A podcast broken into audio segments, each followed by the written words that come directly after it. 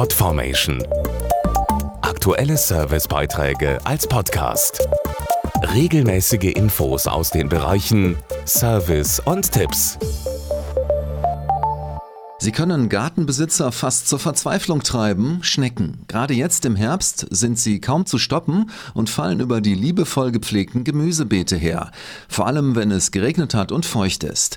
Aber wie wird man die schleimigen Gesellen wieder los? Dafür müssen sie nicht gleich zur Chemiekeule greifen. Es gibt auch schonendere Alternativen, um Salatblätter und Kohlköpfe zu schützen. Hier die Tipps. Hinter den sogenannten Fressschäden im Garten stecken fast ausschließlich Nacktschnecken, die es zu bekämpfen gilt.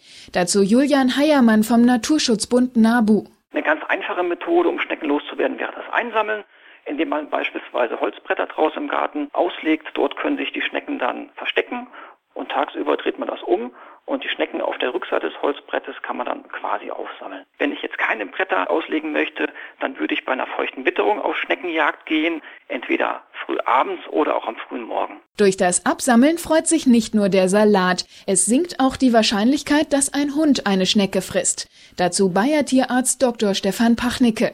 Die Schnecken können mit den Larven des Lungenwurms infiziert sein. Und wenn der Hund eine Schnecke frisst, wandern die Larven dieses Parasiten vom Darm aus über verschiedene Stationen bis ins Herz. Vor allem aber die Lunge ist im Krankheitsverlauf betroffen. Erste Symptome sind dann etwa Hustenanfälle, manchmal aber auch Leistungsschwäche. Die Folgen können weiterhin Nasenbluten, Atemnot, Herzschwäche und Schäden am Nervensystem einschließen. Und im schlimmsten Fall kann eine Lungenwurminfektion sogar tödlich enden. Deshalb ist es wichtig, möglichst früh zum Tierarzt zu gehen. Der Tierarzt wird den Hund dann gezielt entwurmen. Es gibt aber auch vorbeugende Parasitenmittel, mit denen es erst gar nicht zur Erkrankung kommt. Unabhängig von Lungenwürmern ist eine Entwurmung des Hundes übrigens wenigstens alle drei Monate ratsam. Mehr Infos auf www.parasitenfrei.de Podformation.de Aktuelle Servicebeiträge als Podcast.